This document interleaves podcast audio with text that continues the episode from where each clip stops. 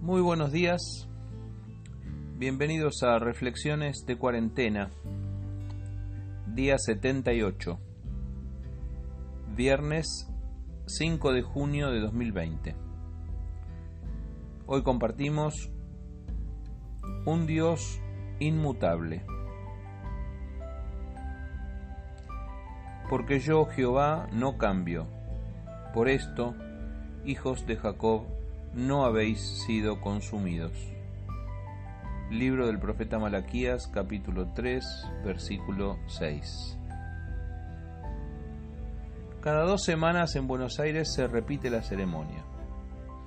Trascendidos periodísticos hacen saber que la cuarentena va a continuar. Los medios utilizan el potencial. Estaríamos en condiciones de anunciar que la cuarentena se extenderá por dos semanas más. No es que alguien vaya a creer que la cuarentena está por terminar, solo se cubren. Luego se determina la hora del anuncio. Desde la quinta presidencial de Olivos, el presidente anunciará la extensión de la cuarentena mañana a las 19. El día de los anuncios los móviles de televisión transmiten en vivo desde Olivos y se ve el portón corredizo pintado de verde y policías de custodia.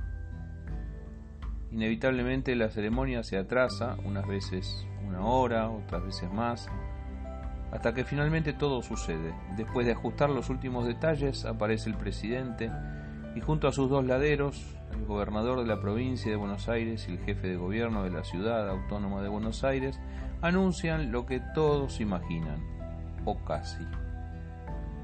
Anoche se ha repetido la ceremonia y la cuarentena en el área metropolitana de Buenos Aires se ha extendido.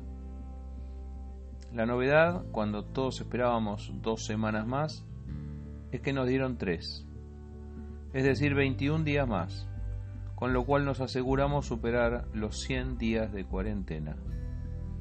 Si no es un récord mundial, estará cerca. La cuarentena, una buena medida inicial para contener el avance del coronavirus, que contó con el apoyo mayoritario de la población se convirtió en un laberinto y puso en evidencia la fragilidad de las decisiones de nuestros gobernantes. Desde hace unas semanas parecen no saber cómo seguir o cómo continuar o cómo salir. Ante la fatiga y el cansancio social los políticos van y vienen, cierran y abren, endurecen los controles y los flexibilizan, lanzan una aplicación de uso obligatorio en los celulares y luego resulta que no es obligatoria, anuncian aperturas que finalmente no conceden, habilitan actividades y dejan otras prohibidas sin demasiada lógica. Lo que hoy es no, mañana es sí, pasado tal vez. La cuarentena, como el dólar, parece tener varias versiones en la Argentina, y hay quienes hablan ya de una cuarentena blue.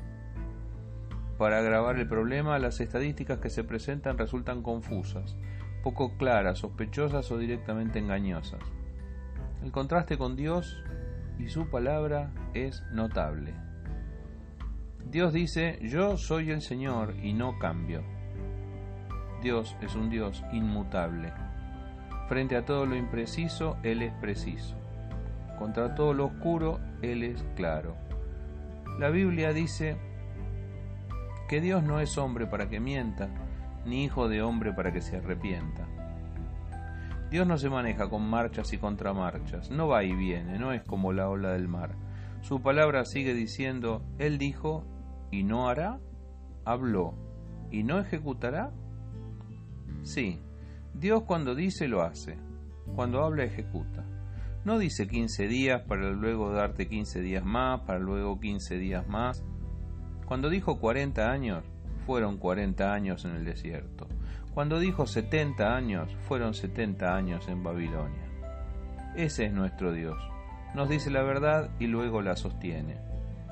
Esta es una buena lección para padres, porque el resultado es que nosotros, sus hijos e hijas, sabemos a qué atenernos.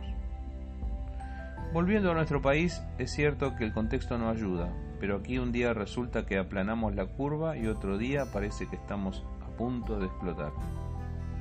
O nos comparamos odiosamente con los países vecinos y al día siguiente debemos disculparnos porque estaban mal hechas las cuentas.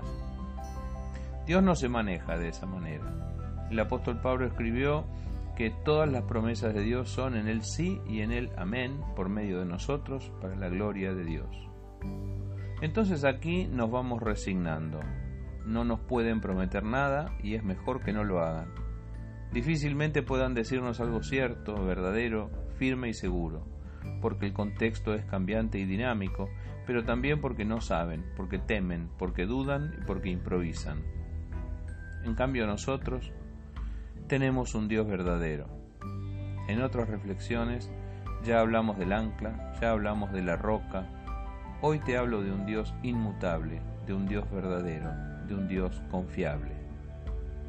Mi oración en este día es que podamos poner en Él nuestra esperanza y mientras oramos por nuestros gobernantes para que Dios les dé sabiduría para tomar las decisiones que vienen, afirmamos nuestra fe en ese Dios inmutable, en su palabra que no cambia y en sus promesas que son en el sí y en el amén. Que Dios te bendiga.